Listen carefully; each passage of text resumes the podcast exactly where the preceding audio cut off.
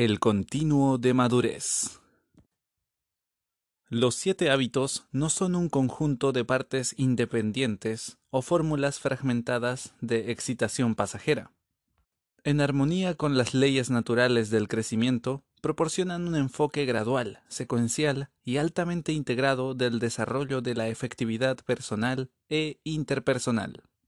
Nos mueven progresivamente sobre un continuo de madurez, desde la dependencia hacia la independencia y hasta la interdependencia. Todos empezamos nuestra vida como seres totalmente dependientes de otros. Somos dirigidos, educados y sustentados completamente por otros. Sin sus cuidados solo viviríamos unas horas, o a lo sumo unos pocos días. Después, gradualmente, a lo largo de los meses y años siguientes, nos volvemos cada vez más independientes, física, mental, emocional y económicamente, hasta que por fin podemos, en lo esencial, hacernos cargo de nuestra persona de una manera autodirectiva y autosuficiente.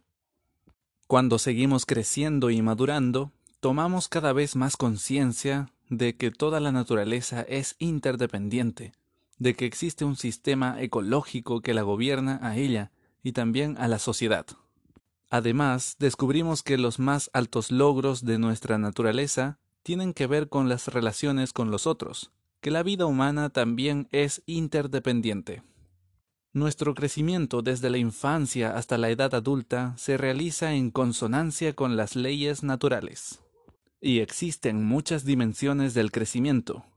El hecho de que alcancemos nuestra total maduración física, por ejemplo, no necesariamente nos asegura una simultánea madurez mental o emocional. Por otro lado, la dependencia física no significa que una persona sea mental o emocionalmente inmadura. En el continuo de madurez, la dependencia es el paradigma del tú. Tú cuidas de mí. Tú haces o no haces lo que debes hacer por mí. Yo te culpo a ti por los resultados. La independencia es el paradigma del yo. Yo puedo hacerlo. Yo soy responsable. Yo me basto a mí mismo.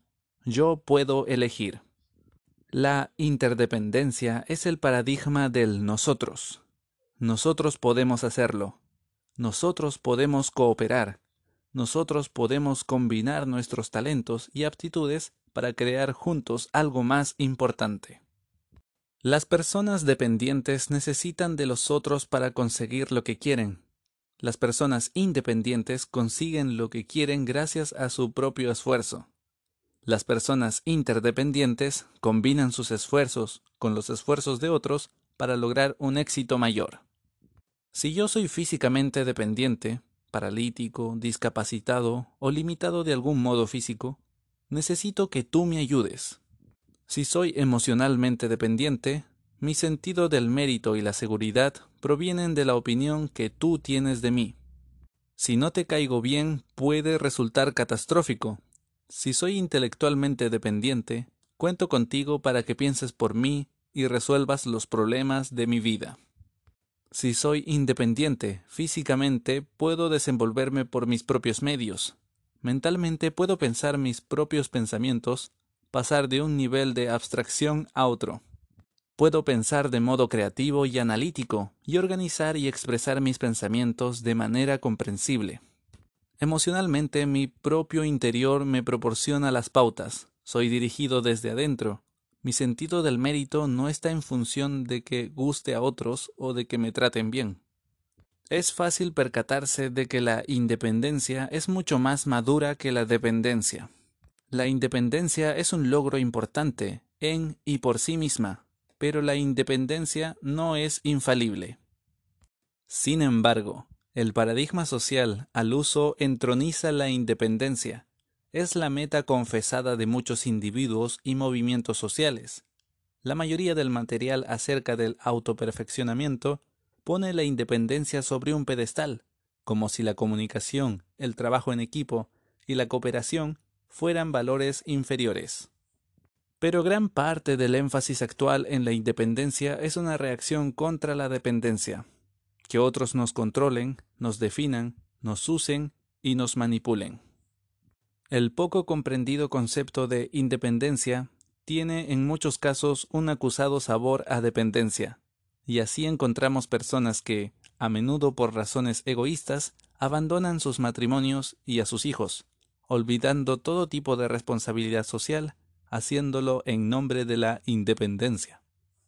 El tipo de reacción que lleva a romper las cadenas, liberarse, autoafirmarse y vivir la propia vida revela a menudo dependencias más fundamentales de las que no se puede escapar porque no son externas, sino internas. Dependencias como la de permitir que los defectos de otras personas arruinen nuestra vida emocional, o como la de sentirse víctimas de personas y hechos que están fuera de nuestro control. Desde luego, puede que sea necesario que cambiemos nuestras circunstancias, pero el problema de la dependencia es una cuestión de madurez personal, que tiene poco que ver con las circunstancias. Incluso en mejores circunstancias, a menudo persisten la inmadurez y la dependencia.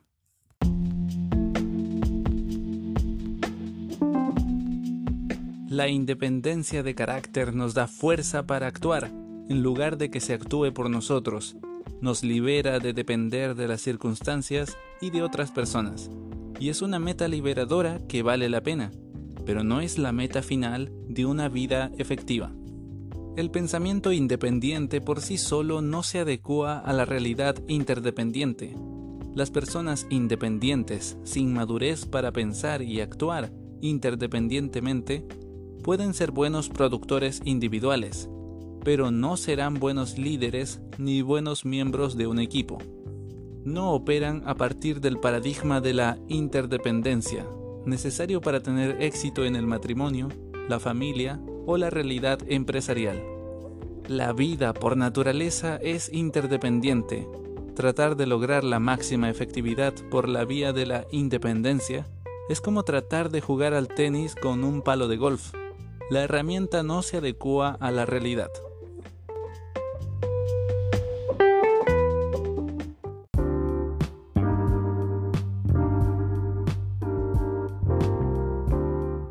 El concepto de interdependencia es mucho más maduro, más avanzado. Si soy físicamente interdependiente, soy capaz y dependo de mí mismo, pero también comprendo que tú y yo trabajando juntos podemos lograr mucho más de lo que puedo lograr yo solo, incluso en el mejor de los casos. Si soy emocionalmente interdependiente, obtengo dentro de mí mismo una gran sensación de valía, pero también reconozco mi necesidad de amor, de darlo y recibirlo. Si soy intelectualmente interdependiente, comprendo que necesito mis propios pensamientos con los mejores pensamientos de otras personas. Como persona interdependiente tengo la oportunidad de compartirme profunda y significativamente con otros y logro acceso a los amplios recursos y potenciales de otros seres humanos. La interdependencia es una elección que solo está al alcance de las personas independientes. Las personas dependientes no pueden optar por ser interdependientes. No tienen el carácter necesario para hacerlo. No son lo bastante dueñas de sí mismas.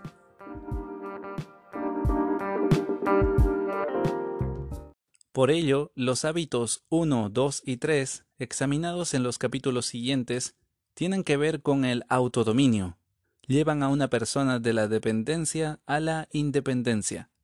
Son las victorias privadas, la esencia del desarrollo del carácter. Las victorias privadas preceden a las victorias públicas.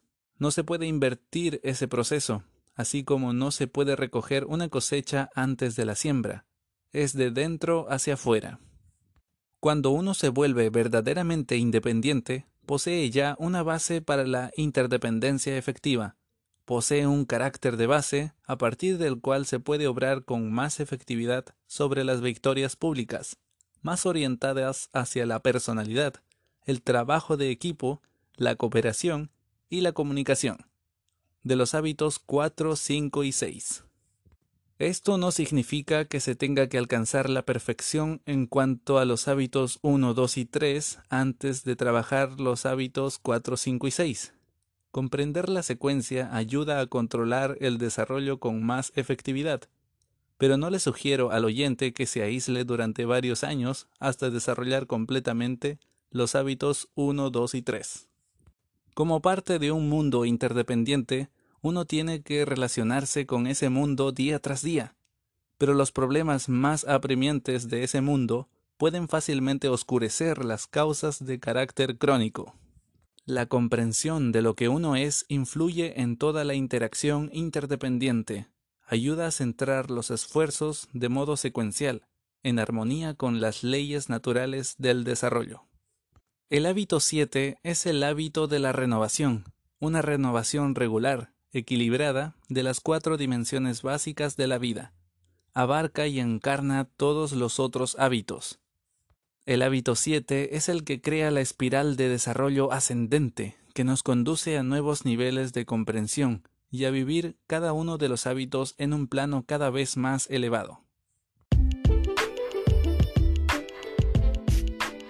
El diagrama de la página 81, que podrá descargar en la descripción de este capítulo, es una representación visual de la secuencia e interdependencia de los siete hábitos y lo utilizaremos a lo largo del audiolibro, al explorar la relación secuencial entre los diversos hábitos y también su sinergia. Cómo, relacionándose entre sí, se crean formas nuevas de esos hábitos que acrecientan su valor. Se destacará en el diagrama cada concepto o hábito a medida que se introduzcan.